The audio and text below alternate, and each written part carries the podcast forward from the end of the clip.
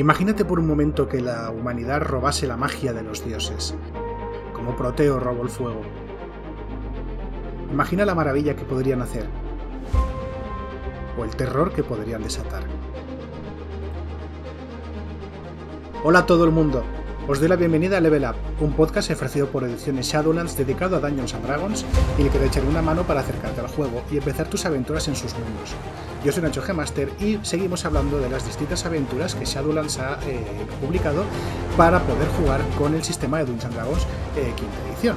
Especialmente hoy vamos a hablar con Carlos Gabaez sobre su aventura Los pecados de Rama o Los pecados de la casa de Rama.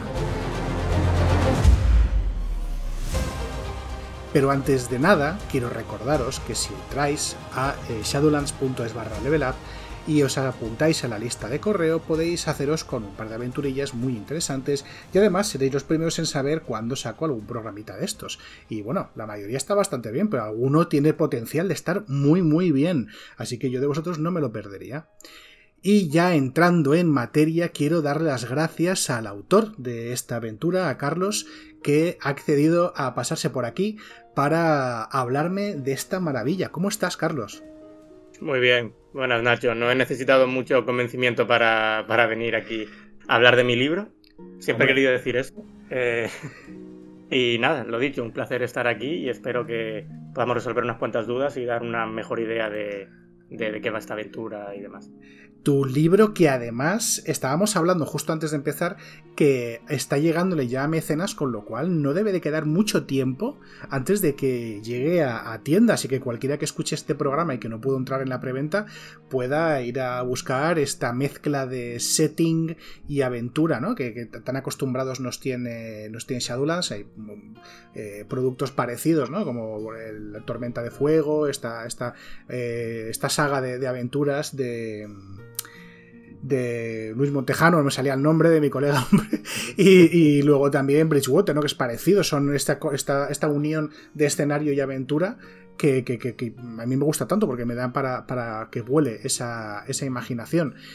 Eh, pero yo creo que está guay, estaría guay empezar a hablar del escenario, ¿no? De qué es lo que ¿Qué es este mundo que, has creado tú y en el cual se, ambienta la aventura, Carlos? ¿Qué nos puedes contar? Cuéntanos algo sobre, sobre, este, sobre este escenario que has creado. Pues voy rápido para que así nos dé un poquito tiempo de hablar de todo y que ya hemos hablado, ya hablado también en otros podcasts, pero para dar la imagen en general, como bien decías al principio, en la magia, digamos que era algo de los dioses, en Otrora, que es el nombre de esta ambientación. Me encanta el nombre, por cierto, me flipa el nombre del ah, mundo. A, mí siempre me ha gustado esa palabra y normalmente cuando hago cosas de rol, que siempre hago cosas mías además, solía meterla, el nombre de una ciudad, tal, y dije, pues para la ambientación es un nombre muy evocador, ¿no? Es muy. tiene bastante poder, digamos, en, mm. mi, en mi opinión. Y me alegra que compartas esa opinión. Pues en Otrora, en la, eso, la magia estaba en manos de los dioses hasta que en un momento dado deja de estarlo. Ocurre un evento conocido como la ruptura, en, en, el cual los dioses que tenían toda esa magia acumulada en forma de una sustancia conocida como merced, que es muy importante para la ambientación y para la aventura, en, pues esa merced, que es lo dicho, sinónimo de magia, se desperdiga. Entonces, en Otrora, la magia no es como, eh, como la red de Reinos Olvidados y otro. No sé, no sé cómo es en español, la red del tapiz, pero bueno. Sí, la, la, urdimbre se llama. La urdimbre, gracias. es totalmente tangible. Por supuesto, gases y luego imagen visible, pero aquí es un recurso que se puede explotar. Entonces, ¿en qué se traduce que la magia se libere al mundo? Pues en una guerra a todos los niveles por ahora mm, controlar este nuevo recurso tan valioso. También implica que los dioses pierden ese control que tenían, ya no son las mismas figuras que había antes, y en la línea de los dioses que estamos acostumbrados en, estas ambientaciones, en quinta edición, y de otros panteones, como puede ser el griego, que también antes eh, comentabas, los dioses son más humanos que otra cosa y actúan como tal. Entonces hay dioses que eh, se enfadan con las razas mortales debido a que ahora tienen acceso a la magia y ellos no lo están regulando. Hay otros dioses y diosas que desaparecen por completo. Y claro, ¿en qué se traduce esto? En que hay un vacío. O sea, eh, estamos hablando de una ambientación donde hay deidades y por lo tanto ser ateo no es viable, ¿no? O sea, ser ateo es un poco, es como ser terraplanista, digamos. hay el que no cree en los dioses, pero en el sentido de yo no sigo a los dioses, pero sabes que están ahí. De nuevo, son tangibles. Hmm. Entonces, hay dioses que se van y dejan de escuchar las plegarias. ¿Qué ocurre con todas esas plegarias? ¿A dónde llegan? Pues surge un nuevo tipo de deidad en Otrora. Porque todo esto que he comentado de la ruptura, ya me estoy yendo por las ramas, pero todo esto que he comentado de la ruptura ocurre hace 200 años. Te iba a preguntar. Te iba a preguntar, eh, ¿cuándo se produce esta ruptura? Porque, claro, eh, no es lo mismo que sea hace 20.000 años, ¿no? Que nos pondría una, en un mundo mucho más maduro después de este evento, que 200 años hace nada. O sea, hace las razas más longevas será una generación, como mucho. Claro, claro, 200 años es eso, una o dos generaciones, es un evento relativamente reciente. Es el tiempo justo como para que, digamos, toda la época, la edad de caos y de guerras, ya esté amirorando. Ahora lo que queden sean brasas de, esa época. Y lo que ocurre ahora, que se han calmado las cosas, que se ha un poco asentado el polvo después de todo el conflicto y ya se empiezan a vislumbrar nuevas fronteras, nuevos reinos, nuevos poderes en la ecuación, es donde tiene lugar la aventura y lo que está ocurriendo en Otrora es, digamos, un equivalente a la revolución industrial. Vale. Ahora que ya hay una paz relativa, es cuando se está empezando a explotar esa magia, a investigar con esa magia. No al mismo nivel que Everron, porque Everron, por ejemplo, eh, que no sé si ya has hablado ya de esta ambientación. No, pero me queda muy poquito para hacerlo y me, me apetece mucho porque es mi favorita. Pues normal, en alerta un poco spoiler de Everron, Everron es, eh, tiene mucha tecnomagia, por así decirlo, ¿vale? O sea, la magia es muy equivalente a tecnología, es un mundo apocalíptico, pero en Everron uno se encuentra trenes, o sea, hay muy poca, muy poca división entre ciencia y magia. En otro lado no he querido dar eso, porque ya existe Everron, entonces con, sus eh, forjados para la guerra y sus otras cosas. aquí he querido ser más puritano en cuanto a, no, esto es magia esto lo que está ocurriendo era, estábamos en un escenario de... en un escenario normal de baja magia y ahora estamos en alta magia. ¿Vale? Ahora estamos, nos hemos convertido en un reinos olvidados a tope de power, por así decirlo. Con todo lo que ello implica. y ya no me acuerdo. Ah, sí, estaba hablando antes de lo de que vienen unas nuevas deidades. Que siempre me gusta decirlo porque es un concepto que me parece eh, interesante, las nuevas deidades reciben el nombre de Fes y lo que se supone, porque esto ya luego son cosas para que descubran los jugadores o para que los propios directores y directoras de juego expandan, que siempre está bien dejar cosas relativamente abiertas para que se expanda sobre ella. Esta ambientación tiene que ser de todos. Desde luego, sí. a, mí, me gusta mucho las ambientaciones que dejan huecos, o sea, que te esbozan unos límites y luego te dejan huecos para, para colorear, me parecen las mejores con diferencia. Exacto, pero incluso como autor quiero decir que aunque haya límites escritos, que uno se sienta libre a la hora de dirigir y preparar una aventura de borrar esos límites y hacer su propia versión de las cosas, ¿vale? O sea, no por, lo que me dices, Carlos, por lo que me dices, Carlos, lo que me está sugiriendo a mí eh, es esta revolución industrial, pero entendida como tenemos un nuevo poder en nuestras manos y vamos a ver hasta dónde llegamos con este poder, ¿no? Se acaba de, acaba de descubrirse la energía nuclear, por así decirlo. Y estamos viendo hasta dónde llegamos, pero la estética seguiría siendo más, eh, más cercana a la fantasía eh, clásica de Dungeons and Dragons, no tanto a esa especie de siglo XIX de entreguerras que es Everron, ¿no? Exactamente, o sea, sigue siendo este periodo medieval extraño donde tenemos a veces cosas del Renacimiento y cosas más antiguas, del Imperio Romano y demás, eh, pero sí, es un periodo medieval con mucha magia y es como tú dices, se ha descubierto la energía nuclear y hay otro aspecto más y es que esa energía nuclear está al alcance tanto de científicos y, digamos, políticos como de campesinos, de cualquier persona, porque antes, ¿quién tenía magia? Por ponerlo en contexto de clases, que siempre viene bien para acotarlo, los clérigos y los hechiceros, los que habían nacido con magia y los que seguían a los dioses. Y los hechiceros en este caso, además, de nuevo siguiendo tradición griega, los que los dioses han decidido compartir la magia con ellos, haciéndolos una especie de semidioses, ¿no? Sí, sí, sí, sí. ¿Qué ocurre? Ahora no, ahora es todo lo contrario. Ahora hay magos, que son la gente que estudia la magia, eh, druidas, gente que puede, esa magia que se ha librado de nuevo a la naturaleza, puede aprovecharla, etcétera, etcétera, etcétera.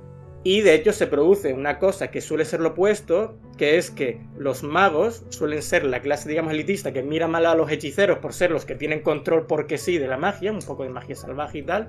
Aquí es al revés. La clase dominante, la clase noble, los reyes, etcétera, han sido hechiceros durante muchos años. son los que tienen linaje divino, por así decirlo. Sí. Ahora los que irrumpen en escena son los magos. Son los neófitos de la magia, por así decirlo. La gente, ahora cualquiera, en realidad, cualquiera puede llegar a, a, tener magia si es capaz de, despertar ese, ¿no? ese poder.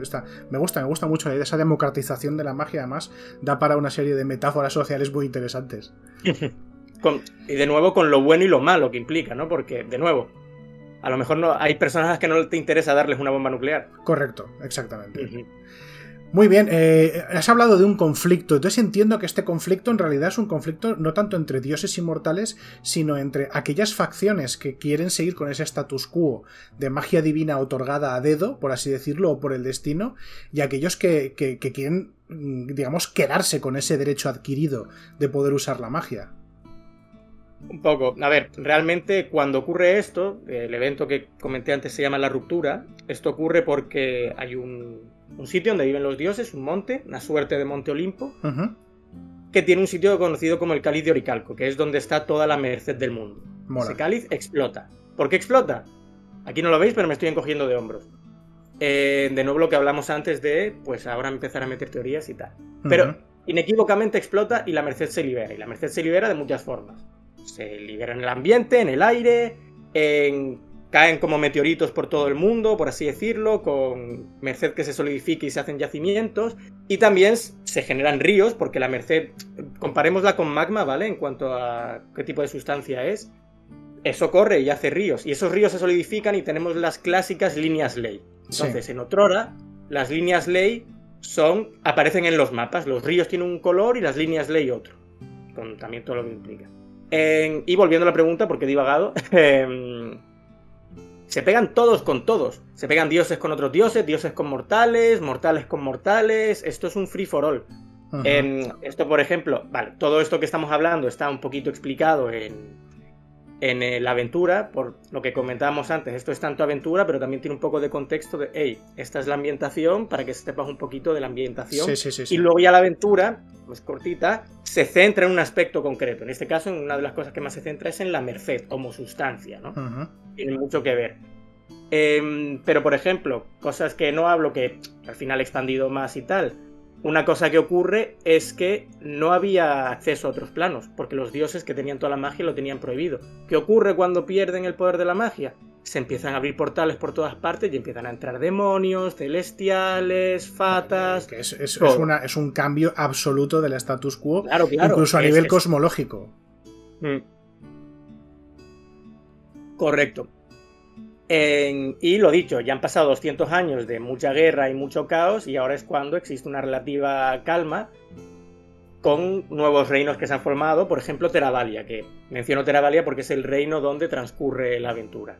Teravalia que eh, tiene mm, distintas marcas, ¿no? Digamos, tiene su rey y su reina y luego marqueses. Y los marqueses dirigen pues las distintas marcas, como si fueran comunidades autónomas, vamos a decir, ¿no? Sí, sí, sí, sí. Y la aventura tiene lugar en concreto en una rama, que. En una rama. En una eh, marca de estas conocida como la rama, que de nuevo, como es aquí, se expande un poco más de. Pues que esto a mí siempre me ha gustado mucho, el world building, es algo que me flipa. Eh, pues, ¿qué es la rama? ¿Qué comprende? ¿Qué ciudades tiene? ¿Cuál es la economía de la rama? De nuevo, no hago aquí una tesis sobre la marca de 20 hojas, sino son cosas que me interesan, pues que sepas que tienen caballos y es uno de sus principales fuertes de ingreso. Pero ya está, no expandimos más. De nuevo hay que dejar semillitas y cosas interesantes. Dices cosas que me gustan mucho, porque lo, de, lo del evento cataclísmico que redefine el mundo, la magia sólida, las líneas ley, eh, son conceptos que también uso en un juego propio, del que ya hablaremos en algún momento. Entonces, eh, me, gusta, me gusta lo que escucho, me parece súper interesante. Son, son estos recursos ¿no? que, ya quizá ya conocemos porque de, nuestro propio mundo ¿no? y de, de las mitologías y, y el misticismo, pero que siempre está guay reconocerlos en, otras horas. Me gusta, tío, lo que, lo que estás contando me gusta. Además, recuerdo que también, comentaste en. Comentaste, perdón, en, el podcast que hiciste con, Fran en su momento, eh, que claro, eh, esta, esta merced, esta magia sólida, evidentemente se forja para hacer objetos mágicos. Vaya, ¿en qué cabeza cabe? Que esto, que esto no fuese así, Dios mío. Correcto. de hecho, incluso se expande un poquillo más porque, por ejemplo, en la aventura, de nuevo volviendo también a la aventura, En la Merced, vale, eh, estaba muy bien la comparación antes con la energía nuclear porque la Merced es tóxica. O sea, eso es magia en estado puro. Tú coges eso sin guantes y probablemente te mueras por, por radiación mágica, vamos a llamarla, ¿no? Con eh, posibilidades que, bueno, puedes convertirte en un superhéroe, puedes morir, pueden pasar muchas cosas. Entonces, una cosa que se hace con la Merced, que es muy inestable y muy difícil de tratar, tiene un subproducto que es como una costra que se le forma, que se conoce como esmero. Y el esmero es una cosa de la que se hace polvo y con eso es con lo que se hace pues la tinta mágica que utilizan los magos para escribir en sus grimorios, que ¿Por qué me cuesta 100 oros escribir este hechizo? Pues porque te cuesta materiales, no es que te cueste 100 oros escribirlo. O sea, los 100 oros se traducen en que estás comprando tinta mágica que no es tinta convencional. Estás escribiendo con plutonio, tete. Es normal que cueste 100 oros. Correcto, correcto. De hecho, hasta barato me parece. un poco sí, un poco sí. Entonces, otra cosa que se hace es, pues, existen distintas aleaciones, porque una vez tú tienes el esmero, que es merced tratada, por así decirlo, ¿qué ocurre si mezclas esto con plata? ¿Qué ocurre si mezclas esto con acero? Entonces ya tenemos distintas aleaciones y todo esto es para justificar un poco por qué hay objetos mágicos, por la, pues cómo funcionan las runas, cómo funciona esto, la tinta mágica, etcétera, etcétera, etcétera. Todo esto mola mucho porque es una cosa que a mí me gusta mucho de Eberron eh, y me parece que excelente que suceda en cualquier otro escenario, que es coger las cosas que ya están pasando en Dungeons and Dragons y darle una justificación, explicar por qué pasa eso en base al escenario. Y eso me mola mucho. ¿Por qué es tan cara la tinta? Porque no es tinta, es plutonio mágico. O sea, por eso es cara. Muy bien, eh, pues a mí por lo menos me has dejado con muchas ganas de, leerme cosas del escenario, pero vamos a darle una vueltecita, si te parece, a la aventura. Empezando por, primero, esta primera parte sin spoilers, ¿vale? Eh, ¿Qué es? ¿De qué va la aventura? ¿Qué, nos vamos a encontrar con esta aventura? Es una aventura, si no me equivoco, de nivel 1 a 5, ¿no? De, y, un poquillo, ¿qué nos puedes contar sin, sin hacer spoilers? Que ya, ya, hablaremos luego los spoilers. Vale, antes que estabas hablando de las otras líneas de quinta edición que tiene eh, Shadowlands, eh, Descenso a las entrañas de la bestia, creo que se llama, que es el que tiene bautismo de fuego y tal, es un formato muy parecido. es como dices tú, es una aventura, en mi opinión, eh, de iniciación, de niveles 1 a 5 es pequeñita, es tamaño carpino, ¿vale? Creo que recordar que son unas 60 mm, páginas, puede ser, ya te lo compruebo, 71 páginas, ¿vale? Y lo dicho, es una aventura de introducción, es para empezar, pero algo que me gusta es que pese a ser una aventura de introducción, no es una aventura tutorial, no es una cosa muy típica que te puedes encontrar, o sea, tiene suficientes giros de guion, suficientes desafíos, los combates no son todo. Me encuentro el grupo de Goblin, los mato, siguiente sala. Me encuentro el grupo de, de Kobolds, los mato, siguiente sala, etcétera, etcétera. Hay una trama, hay un escenario muy delimitado que sirve un poco como sandbox, ¿vale? De forma que los jugadores ya pueden ir haciendo, pues, según qué cosas. Así que en ese sentido yo estoy orgulloso porque creo que sirve tanto si, si eres principiante como si no. De hecho, cuando lo testeaba, uno de los grupos que, tuve era uno, de mis grupos de mesa de toda la vida eh, y ahí son veteranos. De hecho, bueno, eh, no voy a decir mansquineo, pero sí que hubo un par de combates que arrasaron. Pero da igual, se lo pasaron muy bien, porque sigues teniendo cosas para todos, para todos los niveles de experiencia, ¿vale? A pesar de ser una aventura, digamos, de introducción, que es inevitable, es de niveles 1 a 5, no tienes acceso a según qué hechizos más rompedores o capacidades de clase. Em, entonces yo diría que sí, eso. Em, puedo decir también que em, está contemplado que pueden pasar distintas cosas a lo largo de la aventura según lo que se investigue, eh, hasta dónde quiera ahondar cada parte y tal, y hay distintos finales. Volviendo al tema de antes, hay distintos finales, pero cualquier mesa puede tener su propio final, porque esto es rol. O sea, aunque yo haya puesto, hay cinco finales, a lo mejor hacen una cosa totalmente mm, loca o que no estaba contemplada o que no se le ha ocurrido a nadie y ya es un nuevo final, que es la magia del rol. Sí, eso, de, eso de ponerle finales es una manera también de, orientar un poco al director de juego. Exactamente. Mira, y, se, acaba cuando se resuelve este tema. ¿No? Si no, hay veces que corremos, el riesgo, eh, no digo, no voy a señalar a nadie, pero hablo de Ramón, ¿no? De coger Tormenta de Fuego y hacerte 300 sesiones de un libro de, de, 80 páginas. Sí que puedo decir que probablemente comprende, según el ritmo al que vaya cada mesa, entre 5 o 6 sesiones, diría yo, ¿eh? O sea, 5 o 6... Porque a pesar de que tengas libertad para hacer las cosas en el orden que quieras, e ir a ciertos sitios, no deja de ser un, escenario, que ya hablaremos y eso en el spoiler, bastante delimitado y tienes bastante claro qué hacer. Queda más a discreción de la mesa en qué orden lo hacemos y cómo lo hacemos. Pero el objetivo está claro, llegado un momento. Vale, vale, vale todo caso, tú ya sabes que la gente, y ahí me incluyo yo, que somos unos flipados de una aventura de 5 o 6 sesiones, podemos hacer 10 o 12, porque ya ves. porque te pones a rolear y te pegas una hora, una hora y media en la taberna hablando del sentido de la vida. Correcto. Y un besito muy fuerte a Ramón, que aquí desde aquí le queremos mucho. Muy bien, pues vamos a, vamos a ver la parte interesante. Esta es la parte que distingue a Level Up eh, como podcast especializado en Dungeons and Dragons y es que hacemos spoilers de las cosas y eh, este spoiler va a venir, ya sabes, preguntándote la clásica pregunta que hago en estos casos. ¿Qué le dirías a la gente que va a empezar a dirigir los pecados de la casa de Rama? Y eh, reitero, Vamos a hablarle ahora directamente a las directoras y directores de juego, con lo cual si quieres jugar esta aventura es posible que quieras saltarte unos 5 o 6 minutitos eh, para no comerte los, spoilers. Así que vamos allá, Carlos. ¿Qué se le dice a las personas que quieran empezar a dirigir eh, esta aventura? Voy a dar una segunda, tercera advertencia realmente de, en serio, spoiler, sáltate esto si no quieres hacer cosas de la aventura, porque en los otros podcasts que he hecho no hemos hablado de esto en absoluto. Pero bueno, ya dicho esto, lo principal que hay que saber sobre los pecados de la casa de Rama es que la aventura es un bucle temporal. Es un día de la marmota, es un atrapado en el tiempo, eh, y eso es algo mmm, core, o sea, es algo fundamental. ¿En qué se traduce esto? Esto se traduce, por ejemplo, en que en esta aventura no se puede morir. ¿Vale? O sea, existe un bucle temporal, no recuerdo ahora porque escribí esto ya hace ya bastante, pero realmente el bucle temporal quiero recordar que son unas 16 eh, horas, ¿vale? Es como lo que comprende el día. Em, y mm, está vinculado a la trama y una explicación de por qué existe este bucle temporal.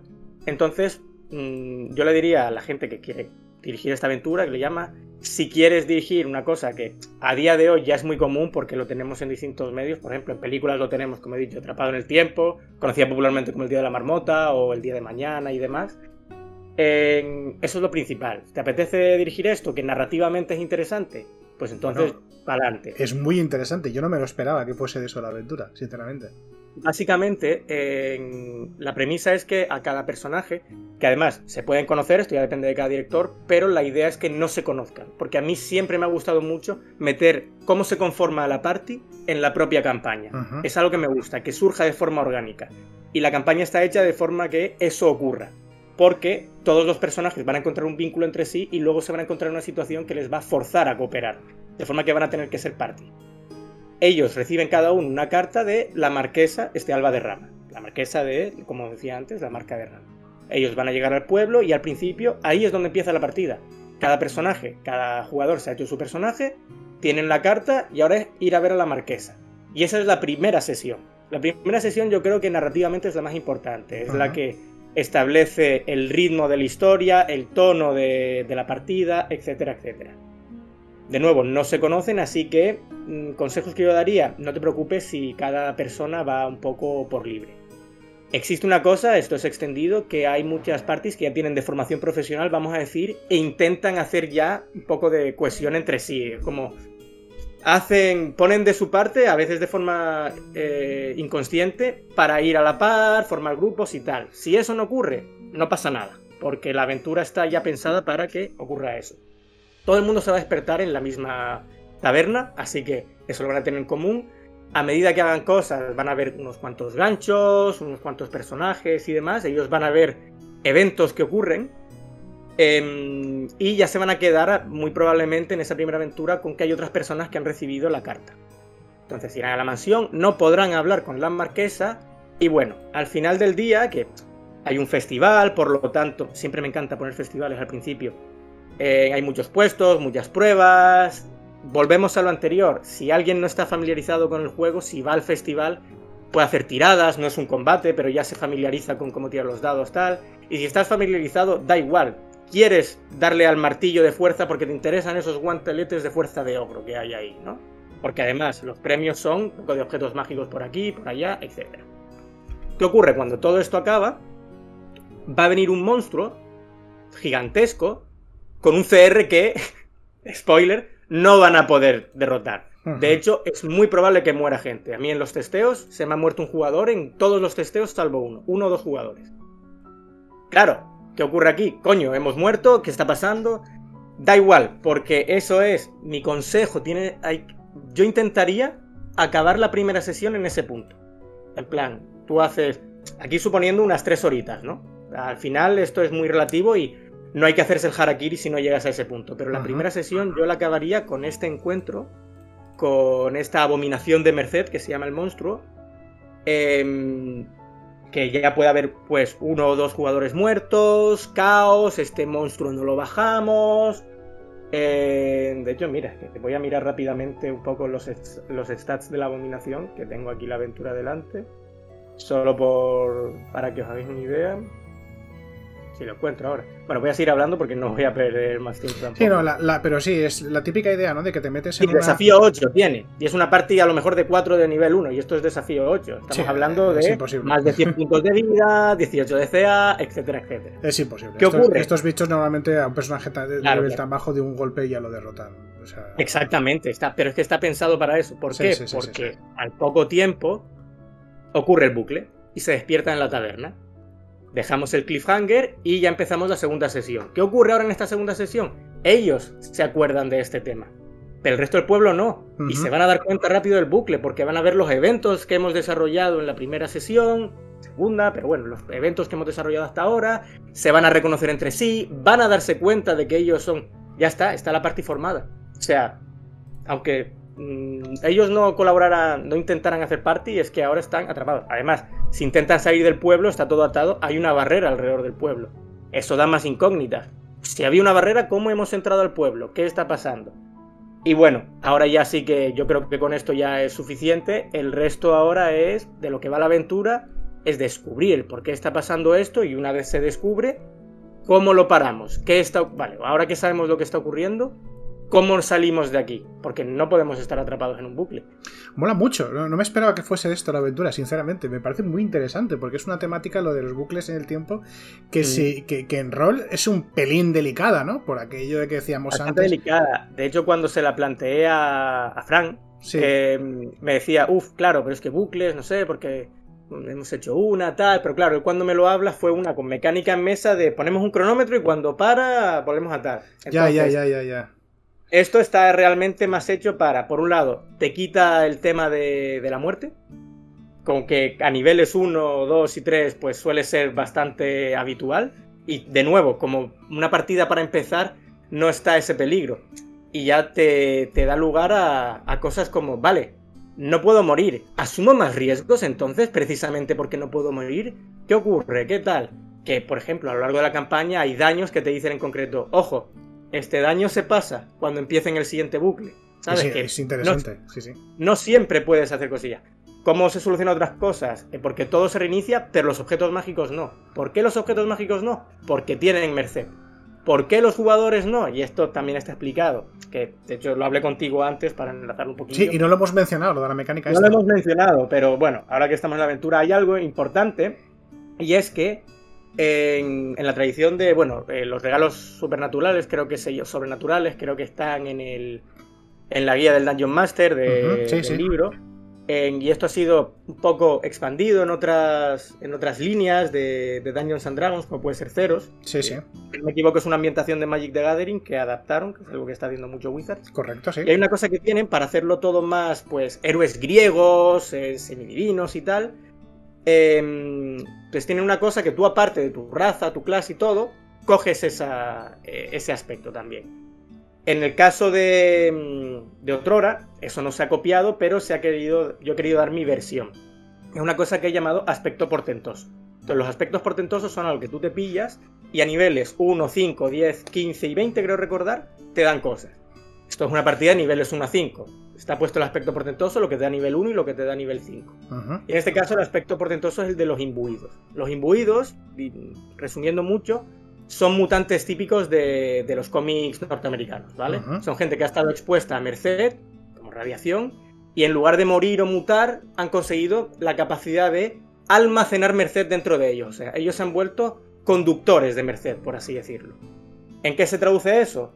Obtienen resistencia en tirar, ventaja en tiras de salvación de magia y demás. Em, entonces, no quiero tampoco desarrollarlo mucho más, pero en principio los cuatro personajes son, tienen ese aspecto portentoso, son imbuidos, y ese es el motivo por el que no. Eh, por el que recuerdan las cosas, por el que no les afecta el, el bucle de la misma forma, porque tienen magia. Por eso los objetos mágicos que tienen vinculados, no los otros, los que tienen vinculados, quiero recordar, también se los quedan, empiezan el día con ellos. ¿Por qué? Porque hay merced. Porque tienen merced. Carlos, ¿está pensado para que todos los personajes sean imbuidos? O sea, esa es la. Sí, está pensado para que todos los personajes sean imbuidos. Si se quiere hacer sin personajes imbuidos, creo recordar que puse una notita a pie de página, se puede hacer. O sea, en cada uno puede decir, vale, esto me parece que hace que, que esté muy roto, no quiero que tengan esto, Incluso, yo qué sé, si más adelante, pues ah, ojalá, ¿no? Sacamos otras cosas y hay otros aspectos portentosos. Y quiero jugar la casa de rama, pero con otro aspecto portentoso. Se puede hacer perfectamente. Hay una excusa ya, creo, creo recordar puesta. Pero que vamos, al final es. Si tú lo incorporas en la narrativa, ¿vale? Que es lo que tienen los imbuidos. Los imbuidos no sufren el bucle por esto. Sí, sí, da igual. Te puede ocurrir otro McGuffin. Puedes decir, a, a los cuatro personajes les enviaron una carta pues gracias a que entraron, esa carta les ha impregnado de algo que hace que sean invulnerables. Sí, sí, sí, sí, sí. Ya está, o sea, es que no hay problema ninguno. Está pensado para tal, pero no es una cosa con la que yo me volvería loco si alguien no, quiere ponerlo.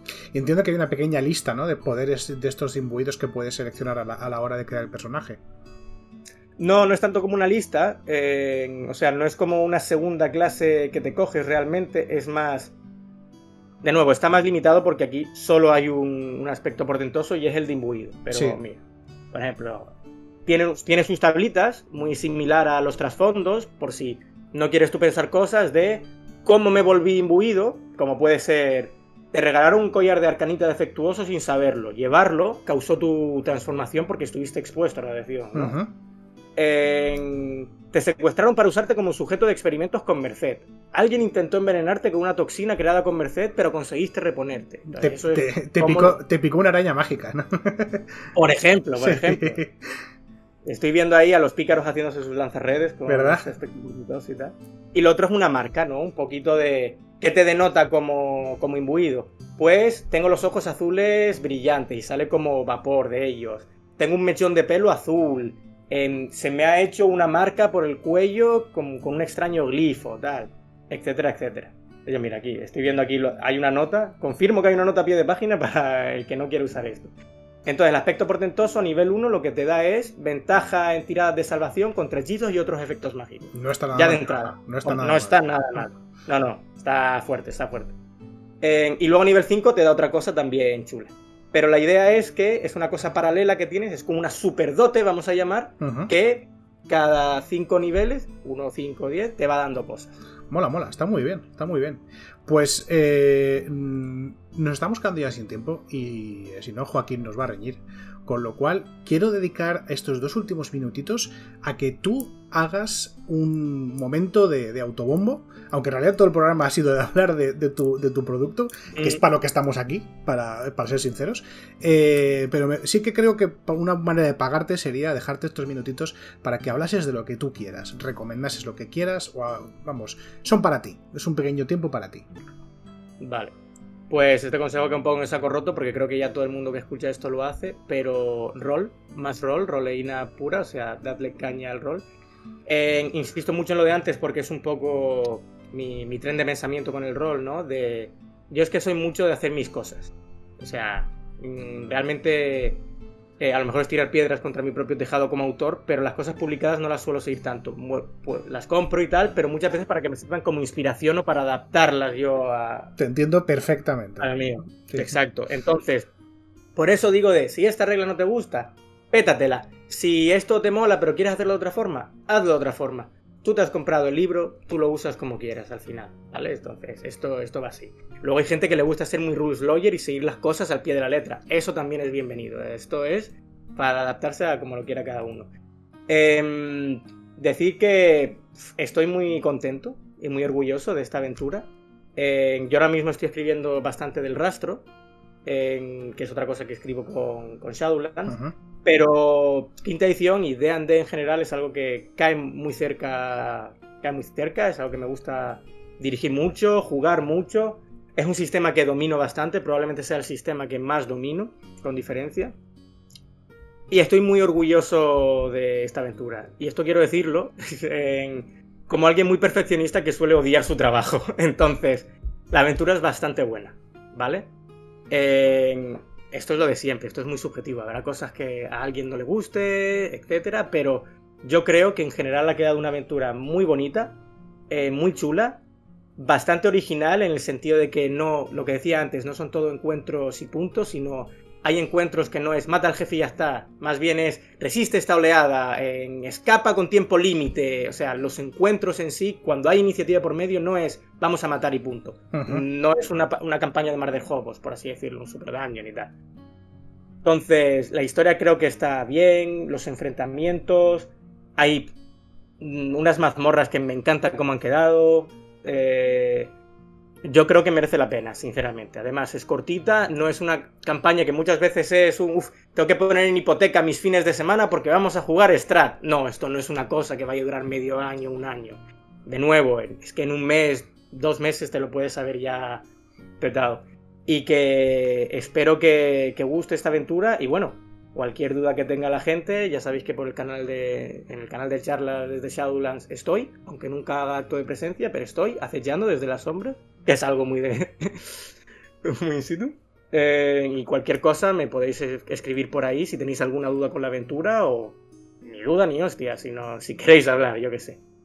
Muy bien, Carlos, pues eh, te agradezco muchísimo que hayas estado aquí, que nos hayas hablado de, esta aventura y de este escenario que a mí me ha sorprendido para bien en varios puntos.